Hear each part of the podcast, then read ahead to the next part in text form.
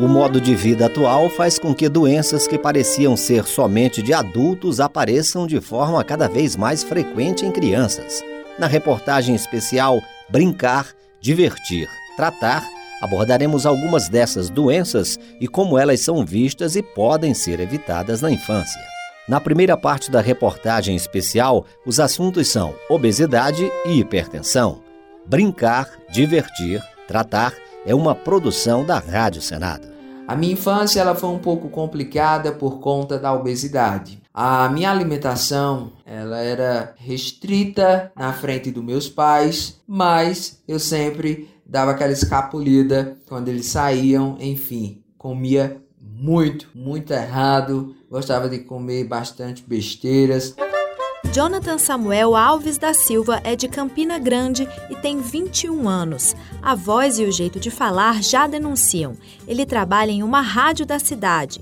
Jonathan ajuda a contar a história de seus conterrâneos, mas também tem uma história de superação para contar. Uma história que começou na infância, a luta contra a obesidade e todos os malefícios que chegam na esteira dela. O menino Jonathan, ainda com 10 anos, via seu peso crescer no auge, passou de 100 quilos, 110, 120. Foi quando começou o acompanhamento no COI, Centro de Obesidade Infantil, mas quando chegava ao consultório, os resultados não eram nada bons. Onde fazia o acompanhamento e toda vez que eu ia levava um puxão de orelha, porque eu nunca voltava com resultados positivos.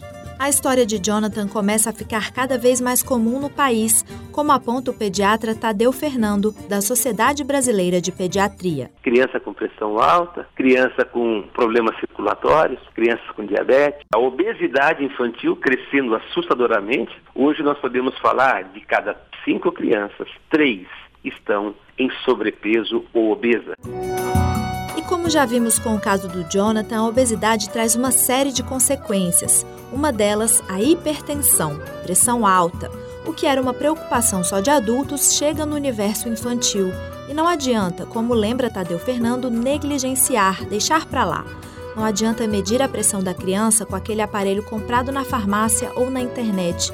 A aferição e o posterior diagnóstico exigem cuidado por parte dos responsáveis. Então, eu já vi muitas mães. Ai, doutor, eu comprei aqueles aparelhinhos de medir a pressão que você põe no pulso, aperta e mede a pressão. Eu vi a pressão do meu filho tá alta ou tá baixa. Não vale. Esses aparelhos, eles são totalmente incorretos, são dados não válidos que você tira porque não é um aparelho apropriado para criança. A obesidade pode ser o efeito de hábitos de vida não saudáveis na infância, mas também pode ser genética. É o caso do José Eduardo, de Remígio, também na Paraíba.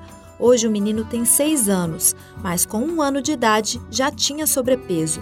Logo ali iniciou o tratamento e a mãe, Maria Aparecida, incorporou na vida da família os hábitos alimentares que permitiriam a qualidade de vida do pequeno Eduardo ele já se acostumou. Oi, José Eduardo, tudo bom? Tudo. Você gosta da comida que a sua mamãe faz? Gosto. O que, que você mais gosta que ela faz? Faz, faz girimum. Girimum, mais o quê? Feijão. Qual fruta que você gosta? Manga, mamão, abacaxi, laranja. E esse momento do almoço compartilhado da Maria Aparecida com o José Eduardo é algo que faz diferença no hábito de alimentação saudável. Outras mudanças ainda são necessárias, como aponta Tadeu Fernando. Eu até brinco com as mães, as escolinhas parecem um presídio, porque elas têm horário do banho de sol, igual tem no presídio. Então as crianças vão tomar banho de sol naqueles 10, 15 minutinhos e acabou. E com isso nós estamos tendo uma queda absurda, estamos vendo uma epidemia da hipovitaminose D. Cai muito a vitamina D, que é uma vitamina muito importante no nosso sistema imunológico. E tem mais, essa criança deixou de almoçar em casa ela está almoçando na instituição. Então aquela relação mãe, pai, filho, aquele almoço em família, acabou. Pois é, o Jonathan chegou aos 122 quilos quando começou a virada em sua saúde, mas o processo, que continua até hoje, é trabalhoso. Na época eu pesava 122 quilos, consegui depois de dois anos. As pessoas acham que devem perder peso em três meses, em dois meses, mas isso não é bom porque quando você perde muito rápido, sabemos que iremos ganhar muito rápido também. Então hoje eu sou uma pessoa que mudei totalmente, hoje eu peso 84 quilos. As crianças, os jovens estão aí acima do peso, devem ter essa mudança desde o início, porque se não tiver, pode sofrer futuramente. A obesidade não é brincadeira, a obesidade é doença. Na segunda parte da reportagem especial Brincar, Divertir, Tratar, vamos falar sobre diabetes na infância.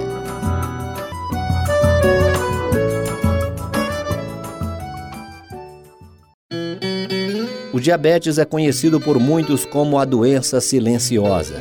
Ataca quando menos se espera. E as crianças não estão livres. O sinal é preciso cada vez mais atenção. Esse é o assunto da segunda parte da reportagem especial Brincar, Divertir, Tratar, uma produção Rádio Senado. E foi descoberta a diabetes.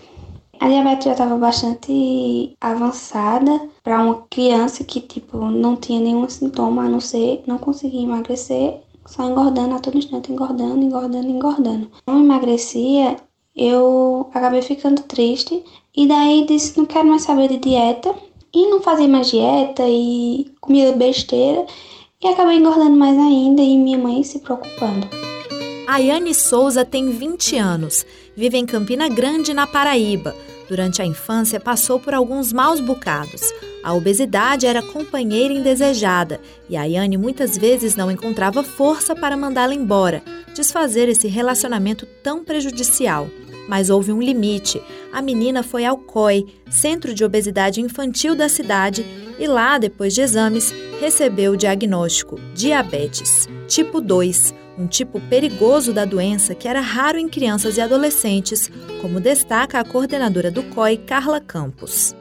Hoje a gente também está encontrando pacientes adolescentes com diabetes tipo 2. Que era impensável, né, doutora, há pouco tempo. Que era impensável, exatamente. Então, E aquelas doenças dos adultos na criança. E por quê? Por causa, por causa do excesso do peso. Tadeu Fernando, da Sociedade Brasileira de Pediatria, explica como funciona a doença. Existe a diabetes tipo 2, que é a diabetes adquirida. Imagine você, você tem a chave da sua casa, mas alguém colocou lá um, um, um chiclete no buraquinho da fechadura da sua casa, ou colocou um papelzinho, e você vai colocar a chave para abrir a porta da sua casa e não consegue abrir a porta. É o que acontece com o diabético tipo 2. Ele tem a chave, ele tem a insulina, só que o receptor, onde você encaixa o hormônio, ele está resistente à insulina. Ayane teve o diagnóstico durante a adolescência. Estava com sobrepeso e sofria por isso. Sofria fisicamente e também socialmente. Eu tinha vários bullying porque eu cheguei a pesar 82 quilos para uma menina de 1,55m.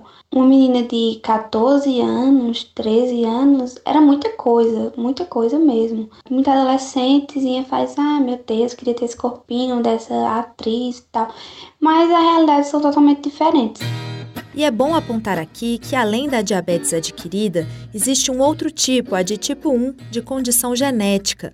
Também é preciso estar atento aos sintomas da diabetes tipo 1 nas crianças e, o mais cedo possível, iniciar os tratamentos para não passar o perrengue enfrentado pela família da senadora Elisiane Gama, do Cidadania do Maranhão. Tenho um sobrinho que hoje tem 9 anos de idade e nasceu com a diabetes tipo 1, não é que é essa que a criança já nasce. E por Deus não aconteceu pior com aproximadamente seis meses de vida, quando foi detectada aquela situação e ele às pressas nós tivemos que correr. Chegou a ser entubado, foi para uma UTI. Graças a Deus sobreviveu. Hoje está muito bem. Independente do tipo 1 ou 2, a diabetes exige uma mudança nos hábitos de vida das crianças. O médico pediatra Tadeu Fernando lembra que essas mudanças precisam encontrar apoio em todos os aspectos da vida, todos mesmo, até na cantina da escola. Hoje você vê as cantinas da escola, você vai tentar comprar alguma coisa lá, você vai ver salgadinho, você vai ver refrigerante, você vai ver bolacha, mas se você pedir uma fruta, não tem uma fruta para você comprar. As mudanças nas cantinas sugeridas por Tadeu não são específicas por causa da diabetes, mas colaborariam no ataque a diversas doenças. Mas tem um dado trazido pela senadora Elisiane que de fato é preocupante em relação especificamente à diabetes. o desconhecimento. O que é um dado ainda mais grave: 50% das pessoas acabam não sabendo se tem de fato o diabetes. A Ayane de Campina Grande, que foi uma criança obesa, hoje está com 20 anos e conseguiu vencer a diabetes tipo 2 com uma mudança profunda dos hábitos, principalmente os alimentares. Ela mostra com orgulho as fotos de antes e as atuais. Mas a Ayane, agora adulta, sabe que a batalha deve ser vencida todos os dias. Graças a Deus, consegui perder muito peso, consegui reeducar minha alimentação por completo. Até hoje, a minha glicose está bem tranquila. Mas quando eu engordo um pouquinho, minha diabetes sobe um pouquinho, porque quando foi em, dezembro, dei uma exagerada no doce, tinha engordado um pouco. Quando fiz o exame da diabetes, deu muito, muito, muito, muito alta mesmo. Na terceira parte da reportagem especial Brincar, Divertir, Tratar, vamos falar sobre a saúde dos olhos na infância.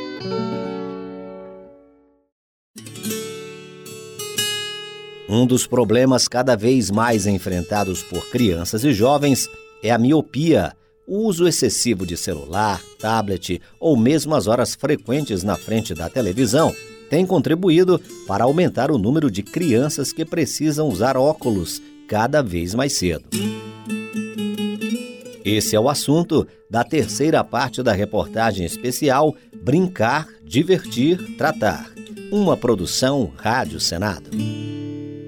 Agora um alerta para os pais: o uso de aparelhos eletrônicos aumentou os casos de miopia entre crianças e adolescentes. Nos últimos 10 anos, dobrou o número de crianças entre 6 e 9 anos que passaram a usar óculos. E de cada 10 receitas para óculos, quatro são por causa de miopia, um reflexo o da Conselho Brasileiro de Oftalmologia estima que no Brasil existam mais de 250 mil crianças entre 5 e 15 anos com problemas de visão. Segundo a médica oftalmologista, o principal fator determinante é a genética.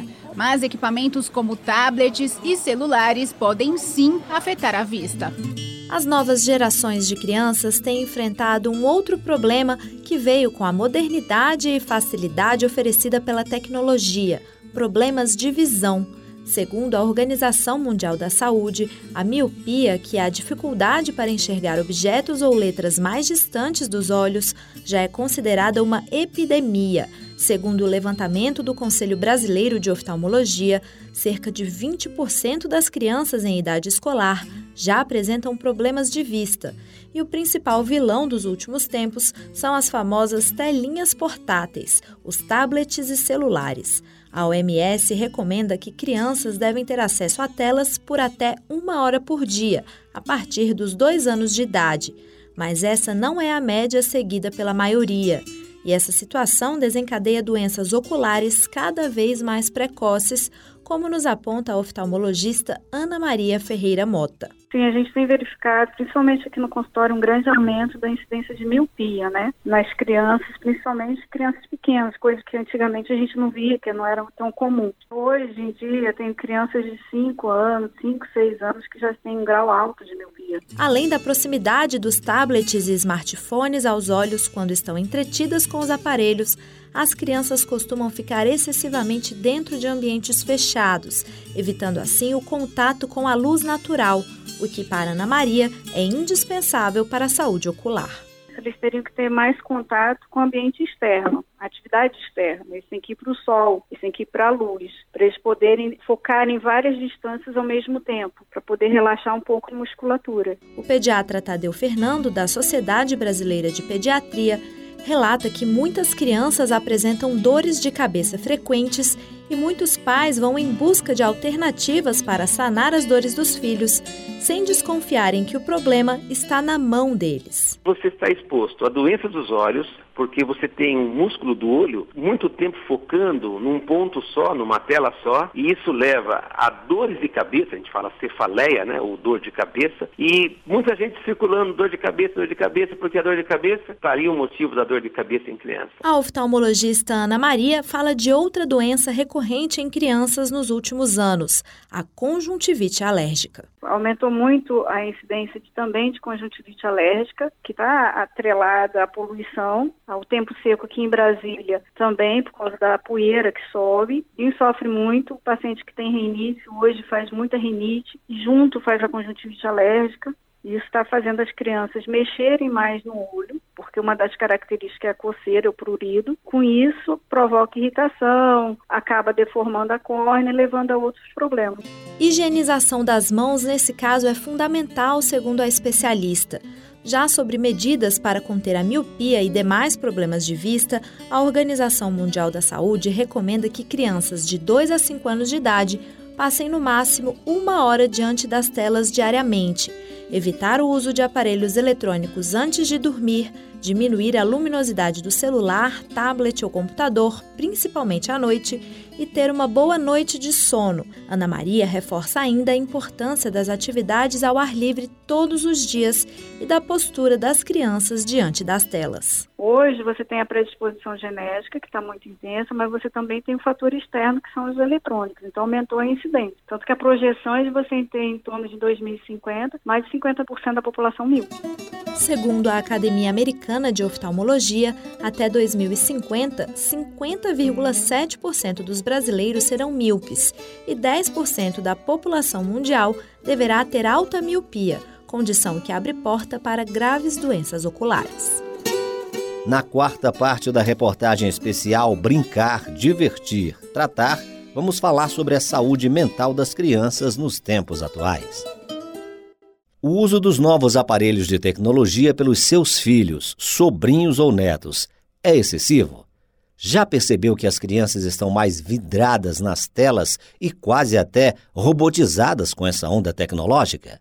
Pois é, o uso excessivo da tecnologia tem causado impacto negativo em adultos, jovens e crianças. Confira mais detalhes na quarta parte da reportagem especial Brincar, Divertir, Tratar uma produção Rádio Senado.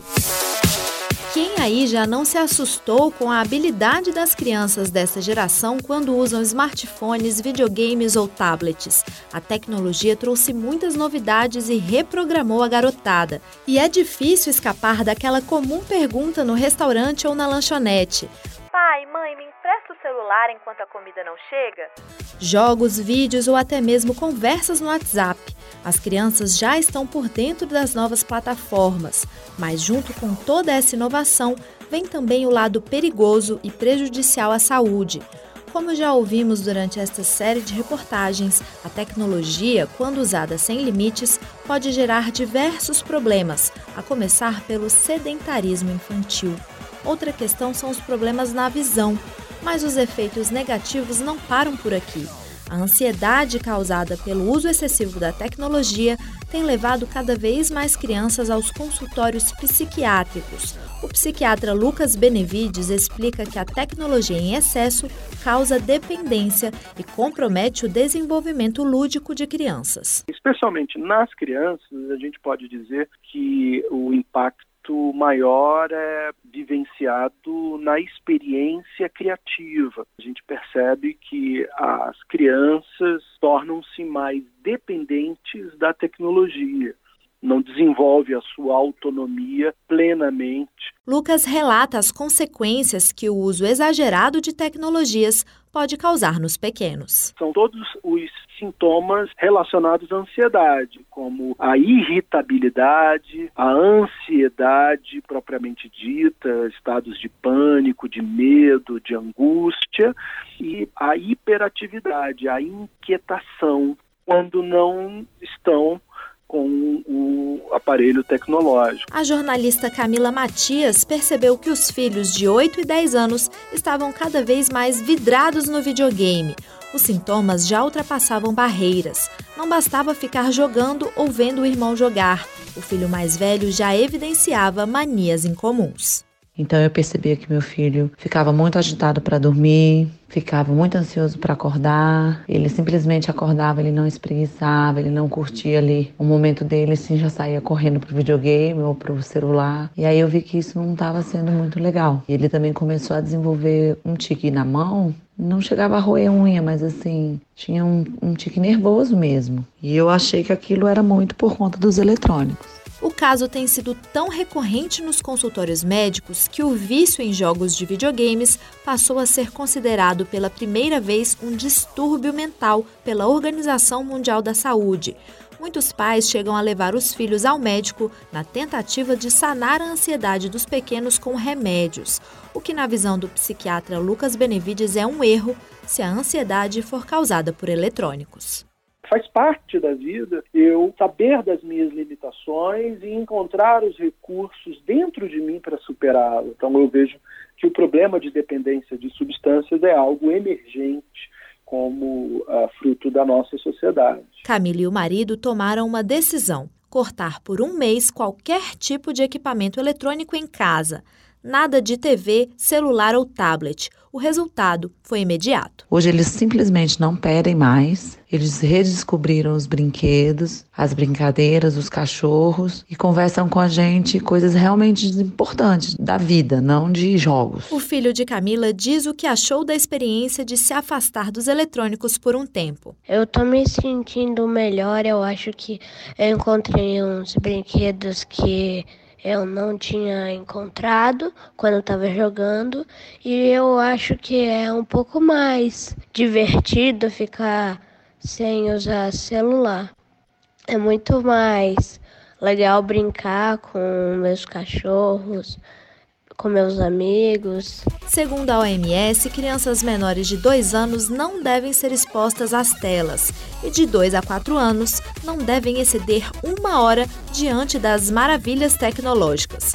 Quanto aos pais, uma dica importante: não ter medo de dizer não, mesmo que a reação seja negativa por parte da criança. Na última parte da reportagem especial Brincar, Divertir, Tratar, Vamos falar sobre problemas de coluna em crianças e também sobre iniciativas em debate no Senado para a melhoria da saúde dos pequenos. A coluna vertebral das crianças também sofre com o uso de celulares, tablets e com o sobrepeso. No Senado, propostas estão em discussão para combater esse e outros males que já estão atacando os pequenos em nosso país. Esses são alguns assuntos da última parte da reportagem especial Brincar, Divertir, Tratar. Uma produção Rádio Senado.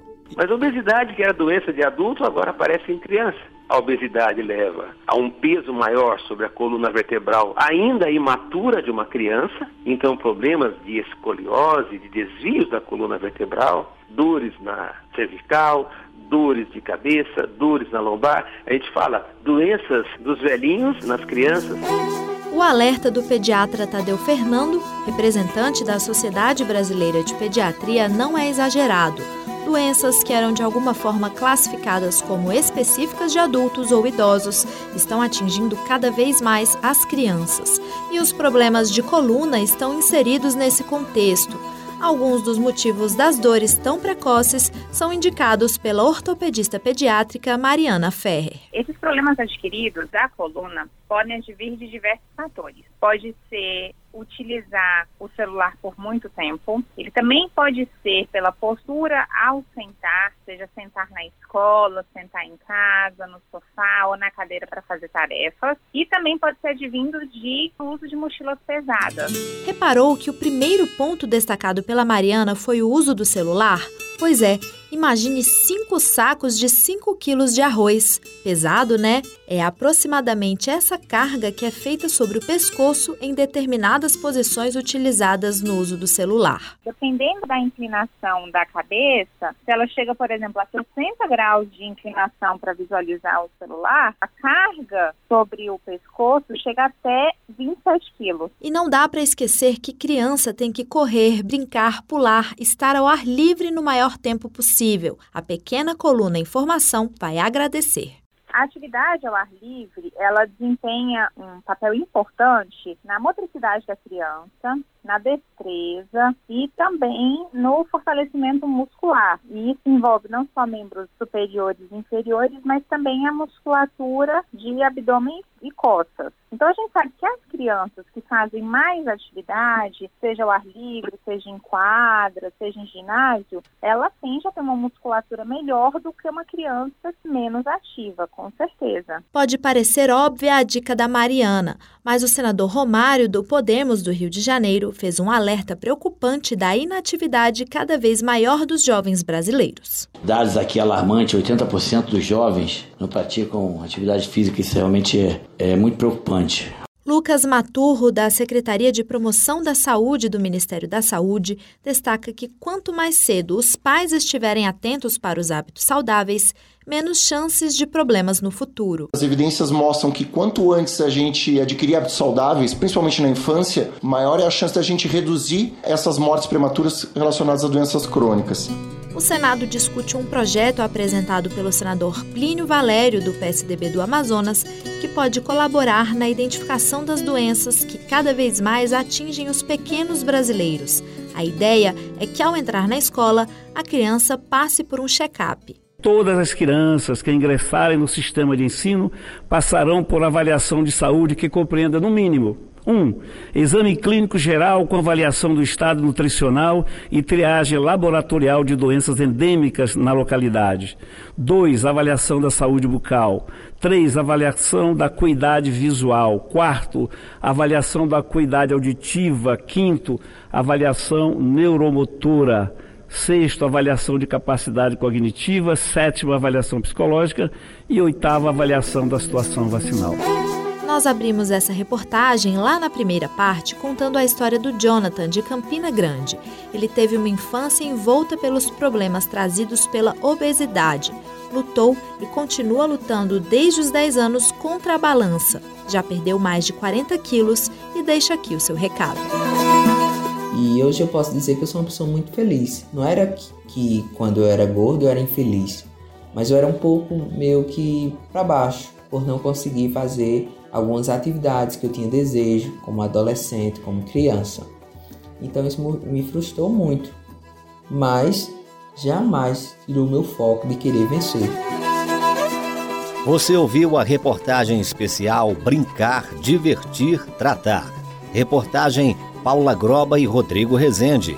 Apresentação de Marcela Cunha e locução de Gesiel Carvalho. Edição Leila Herédia. Trabalhos técnicos de André Menezes e Josevaldo Souza.